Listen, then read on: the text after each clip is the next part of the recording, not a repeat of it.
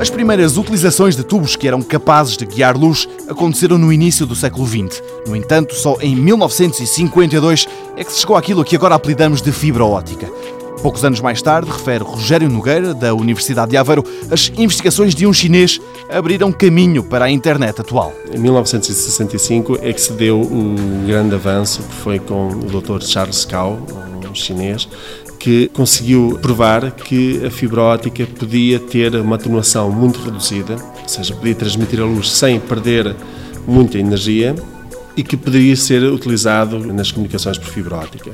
Eh, foi ele que acabou por eh, criar todo esse desenvolvimento, começou por ele.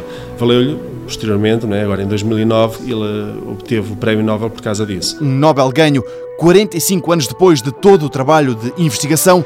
Apesar disso, Rogério Nogueira diz que o prémio não chegou demasiado tarde. Se tivesse idade era há poucos anos atrás, não muito mais que isso, porque só agora é que a fibra óptica começa a ter um impacto grande. Neste momento é impossível concebermos a internet sem a fibra óptica. A internet é mais uma rede que fisicamente liga todo o mundo. As velocidades têm aumentado muito, mas não se imagine que estamos a falar de cabos cada vez mais grossos. Mesmo nas ligações submarinas entre continentes, a verdade é diametralmente oposta. A fibra em si, por onde a luz passa, até passa num, diâmetro mais pequeno, mais reduzido. A fibra passa num diâmetro geralmente de 10 microns. Estamos a falar aproximadamente uma décima de, de, milímetro.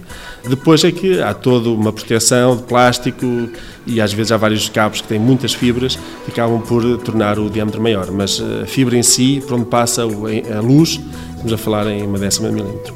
É nessa décima de milímetro de diâmetro que vão os tais 560 terabits por segundo de capacidade teórica da fibra. 560 terabits por segundo de velocidade máxima, um valor que deve ser atingido lá para 2025. Mundo Novo, um programa do Concurso Nacional de Inovação BSTSF.